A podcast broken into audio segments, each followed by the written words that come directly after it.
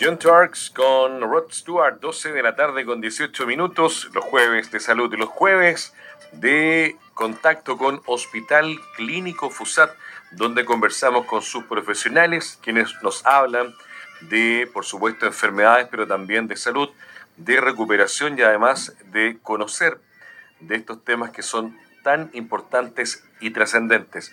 Les cuento que a esta hora vamos a saludar a Lilian Mella, matrona del Centro Médico FUSAT, que nos va a conversar sobre el cáncer cérvico uterino. ¿Cómo está Lilian? Gusto saludarle. Buenas tardes. Hola, buenas tardes Alejandro.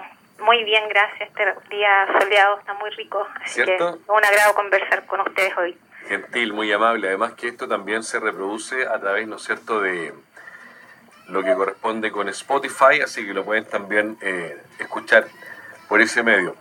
Eh, yo quiero partir preguntándole qué es el cáncer cervicuterino o qué se entiende por cáncer cervicuterino. Bueno, primero explicar un poquito el, el útero es un órgano reproductivo femenino, ¿cierto?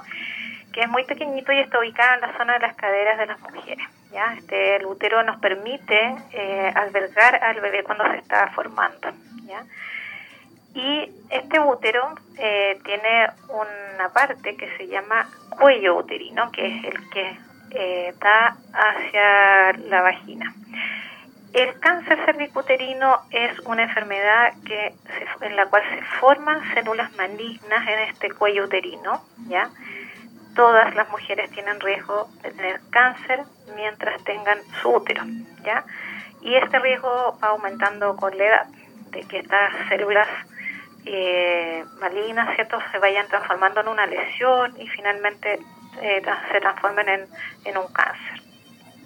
Ahora, ¿qué factores hacen que pueda aparecer un cáncer en el útero, estimada Lilian?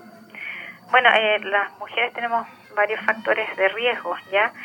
Eh, dentro de ello está el tener muchos hijos, haber tenido muchos pactos, el tabaquismo, el fumar eh, más de 10 cigarros diarios, ¿ya?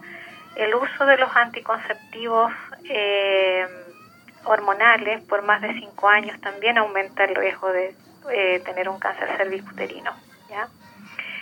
Y el inicio temprano de la actividad sexual, ya tener una actividad sexual antes de los 14 años, predispone también a tener esta enfermedad. El tener muchas parejas sexuales también y esto principalmente por un factor de riesgo que es el más importante para el cáncer cervicuterino, que es el virus papiloma, el, tener un, o portar el virus papiloma que se transmite por vía sexual. Por eso el tener múltiples parejas sexuales aumenta este riesgo y también, por ejemplo, haber tenido una enfermedad de transmisión sexual también aumenta el riesgo y personas que tienen enfermedades inmunológicas también, como tienen su sistema de defensa más debilitado, están más propensas a tener un cáncer. A esta hora conversamos con Lilian Meya, ella es matrona del Centro Médico FUSAT.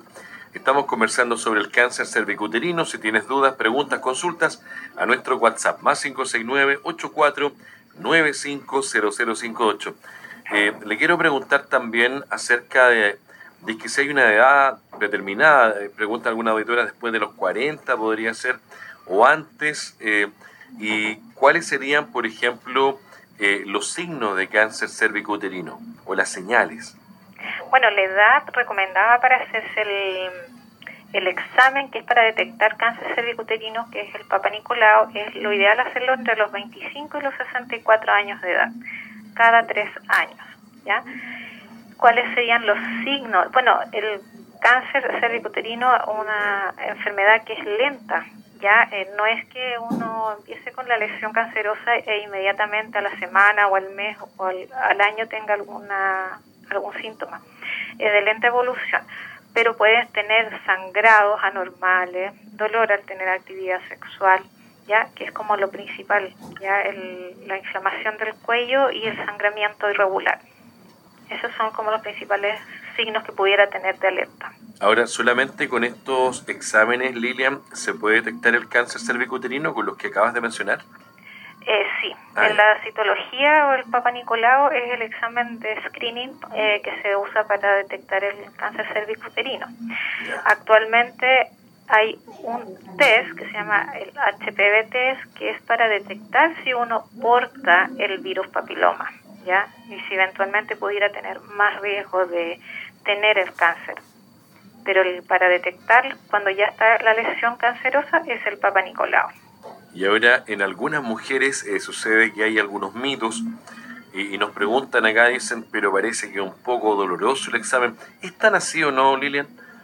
Eh, no, el examen no en, sí no es doloroso, ya uno debiera explicarle previo al examen a la paciente en qué consiste, bueno, la paciente se tiene que recostar en la camilla, eh, venir en ciertas condiciones, por ejemplo, no, no tener la menstruación, idealmente no haber tenido actividad sexual el día anterior, no haber ocupado óvulos o cremas vaginales, ¿ya? ni lubricantes vaginales. Eso como, como dato para los pacientes que van a hacerse el PAP. Y se recuestan en la camilla y yo creo que el pudor es quizás lo que más le, les complica del examen porque igual se tiene que recostar en la camilla con sus piernas separadas y en una posición eh, quizás es un poco incómoda, entonces el nerviosismo a veces juega en contra, las pacientes se, ponen un poquito tensas y eh, nosotros tenemos que examinar con un aparato de metal que se llama espéculo la zona vaginal. ¿Ya? Y eso a veces causa un poquito de incomodidad. Y luego lo que hacemos es tomar la muestra del cuello uterino, que yo siempre les explico, les digo, es como cuando uno se pasa un cotonito por los oídos, así despacito y suavecito, eso es lo mismo hacemos nosotros, pero en la zona del cuello uterino. ¿ya? Eh, entonces la verdad que es un examen bastante rápido, no nos demoramos ni cinco minutos, yo creo que es mucho, y no es doloroso, pero sí eh, por la, el nerviosismo, por la posición, a veces las pacientes se complican un poco. Ahora Lilian, eh, por ejemplo, ¿cómo prevenir el cáncer cervicuterino? Porque acá una auditora dice entonces la vacuna contra el papiloma es fundamental. Otros dicen tendrá que ver también, eh, por ejemplo, la alimentación o, sí, lisa y llanamente, también el antecedente genético podría jugarnos a favor o en contra. Mm, la verdad que, claro, ¿cómo prevenirlo? Lo ideal es como, en el fondo, eh, revisar los factores de riesgo. O sea, lo ideal es que las mujeres inicien su actividad sexual lo más tardíamente posible, tanto hombres y mujeres, porque hombres y mujeres pueden tener el virus papiloma, ¿ya? Entonces, idealmente iniciar tardíamente la actividad sexual, idealmente tener una pareja sexual única, usar el condón, el preservativo en la actividad sexual para prevenir la transmisión del virus y de otras enfermedades. ¿Ya? Y eh, la vacuna efectivamente es una ayuda está en el programa de vacunación hace muchos años, ya van a cumplirse 15 años desde que se inició la vacuna eh, como parte del calendario de vacunación del MinSal en forma gratuita para niñas y actualmente niños también desde el 2019. Entonces es un, un factor fundamental el vacunarnos contra este virus y evitar entonces que se puedan desarrollar lesiones cancerosas. Eh, sobre la alimentación no, no, hay eh, factores dentro de los factores de riesgo para el cáncer que lo mencionen, ¿ya? Sí las enfermedades inmunosupresoras, eh, las enfermedades de transmisión sexual, pero en, realidad, en realidad en relación a la alimentación no, no lo mencionan, ¿ya? Así que no podría eh, aseverarlo. Y en el antecedente genético, por ejemplo, una auditora me dice, mi mamá tuvo principio de cáncer de cuello uterino ¿Podría yo también, dice que tiene 43 años, eventualmente mm. también estar en esa misma situación? No, no, el factor genético es muy poco relevante en, el, en este cáncer ya la mayoría se produce, yo diría que el 90%, es por el virus, eh, virus papiloma, que se transmite vía sexual. Igualmente así puede que haya eh, pacientes, pero muy, muy poquitas, es muy escaso, aquellas que quizás el componente familiar o genético pudiera estar presente, pero la mayoría es por virus papiloma, por eso se recomienda la vacunación. En FUSAT eh, hacen estos exámenes, preguntan algunas auditoras que usted acaba de mencionar en Se hace el Papa Nicolau, también en laboratorio se hace el test HPV test, que es para detectar el virus papiloma. ¿ya? Y después uno los revisa, obviamente, y les da el resultado a las pacientes y se lo explica eh, si el resultado está negativo, ¿cierto? Volver entre años más a tomarse el Papa Nicolau. Ahora pregunta una auditora, eh, ¿qué pasa si un estudio sale normal? ¿Se toma una contramuestra? ¿Se estudia? ¿Qué sucede ahí? Si el examen, ¿Mm? ya sea el Papa Nicolau o el HDBT, sale eh, con alguna lesión o informan que está positivo para el virus, se deriva al especialista, que en este caso es médico gineco-oncólogo. Y ahí se le hace seguimiento a las pacientes con otros tipos de exámenes y hasta que en el fondo se les da de alta, pero sí tiene un seguimiento. ¿Y qué opciones de tratamiento se pueden llevar a cabo? Por ejemplo, Lilian, ¿existe solo un tratamiento? ¿Hay muchos más? ¿Qué pasa si uno no, no, eh, no da el resultado adecuado? ¿Se puede buscar otro? ¿Cómo se hace ahí? Si el examen del Papa Nicolau sale alterado, hay varios tipos eh, de, alteraciones, digamos, no solamente marca un cáncer, a veces ah, marca que está salió positivo para virus papiloma o que no salió bien tomada la muestra y se tiene que repetir y en esos casos se llaman los pacientes. Cuando se lo toman acá en FUSAT nosotros llamamos a las pacientes y les explicamos cuál es el conducto a seguir.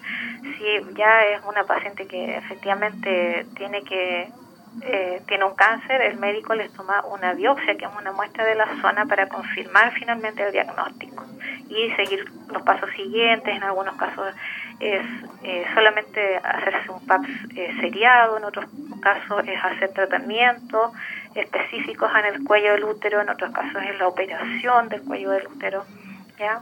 Y, y ahí se va escalando, digamos, según el grado. Una auditora dice ya después de los 65 no hay posibilidad de cáncer en cervicuterino. Sí, sí hay posibilidad, pero es bastante menor. Por eso el programa recomienda que sea como de screening hasta los 65, pero las pacientes pueden seguirse tomando su papá Nicolau después. Ya no es que no haya ninguna paciente que no presente un cáncer, pero baja ya por la edad, porque estos cánceres generalmente se alimentan también de todas las hormonas femeninas, del estrógeno principalmente, y ya en menopausia eso va en disminución. Entonces, por eso la edad es un factor que hace el corte en este caso para la, ah. periodicidad del examen. Pero las pacientes igual se pueden seguir tomando su PAP. Mira qué buen dato aportas también ahí. O sea, el estrógeno es como el que alimenta o eventualmente podría alimentar el cáncer. ¿eh? Exacto, en el caso de las mujeres, tanto en la mama como en el útero. Perfecto. Mira qué interesante, Lilian, lo que nos eh, has podido comunicar. Ya pues, qué bueno conversar contigo. Te mando un tremendo abrazo y saludos a todo el equipo de Hospital Clínico FUSAT. Lilian Mella, matrona del Centro Médico. Que tengas una muy buena tarde. Muchas gracias, que esté muy bien. Hasta luego. Hasta luego, gracias. 12 con 31. Esta entrevista y todas las entrevistas que hemos tenido acá las pueden buscar en Spotify, en eh, FUSAT. Ahí aparece, ¿no es cierto?, eh, la posibilidad de poder descargarlas, escucharlas cuantas veces quieras, incluso compartirlas por eh, WhatsApp, ¿ya? En Spotify. 12 con 31. Escuchamos música en Magazine El Teniente.